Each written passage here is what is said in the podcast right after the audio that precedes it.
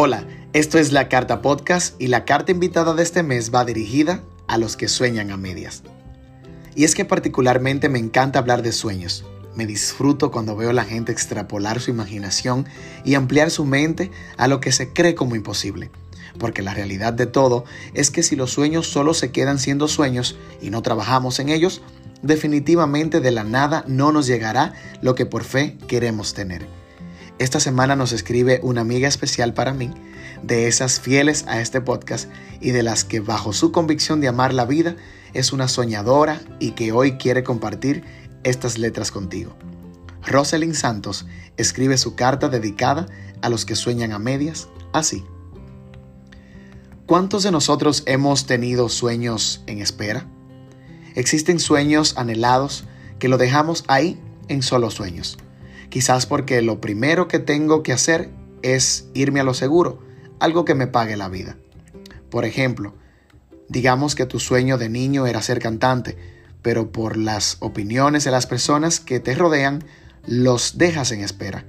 En ocasiones nuestra misma familia con comentarios como, deja ya tus tonterías, tienes que ser una persona de provecho.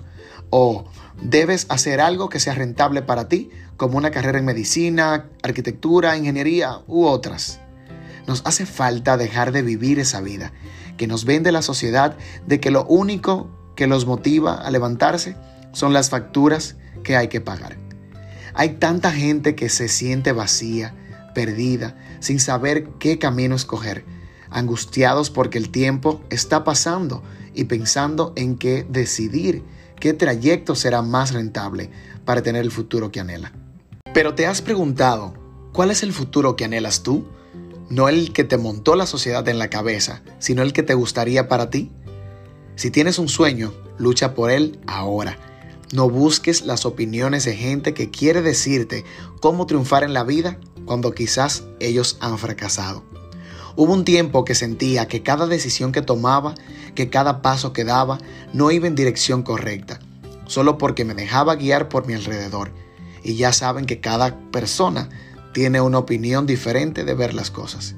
En mi caso, buscaba esas opiniones porque sentía miedo a enfrentarme a los retos que podrían traer consigo mis propias decisiones.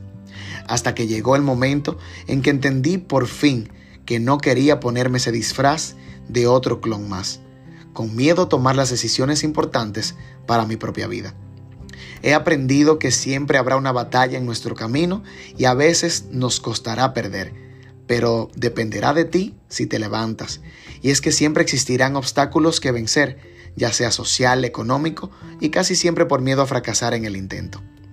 A veces, nadar contracorriente puede ser frustrante, pero lo importante es ponernos claros que la escala de la montaña del éxito no solo será de rosas, sino que será y que habrán espinas con las que tendremos que lidiar y ahí es cuando decides si lucharás por seguir subiendo o desistir por miedo a las heridas que te puedan ocasionar. Recuerda que son las experiencias que pases en el camino las que te harán apreciar la maravilla de disfrutar el camino, porque no se trata de lo que te espera al otro lado, sino de esas experiencias que adquieras durante el trayecto ellas son quienes harán que tu triunfo sea más placentero. Al final, no se trata con la rapidez que llegues a tu meta. No hace falta concentrarse en el otro, sino concentrarte en ti mismo y lo que estás haciendo, pues cada quien baila el ritmo que más le acomode. Recuerda que la melodía que baila tu vida depende de ti.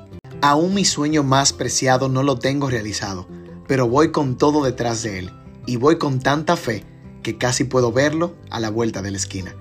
En los más grandes proyectos siempre habrá miedo y la única forma de vencerlo es yendo con todo hacia él. Me gusta mucho la frase que dice, la vida es cuesta arriba, pero la vista es genial. Y como dice Melendi en una de sus canciones que me encanta, existe todo aquello que quieras imaginar, tan solo tienes que creer con fuerzas. Todo lo que deseas a tu vida llegará si no dejas que el miedo te detenga. Gracias por escucharme. Con cariño, Rosalind Santos. Gracias por escuchar la carta podcast y recibir el mensaje que nos deja Rosalind en esta carta que nos escribe. Recuerda que tú también puedes enviarnos la tuya a través de nuestro correo electrónico, lacartapodcast.gmail.com. Anímate, que tengas un buen día. Pendiente, porque también puedes escucharnos en Google Podcast, Apple Podcast, Breaker y Public Speaker. Síguenos en Instagram como La Carta Podcast.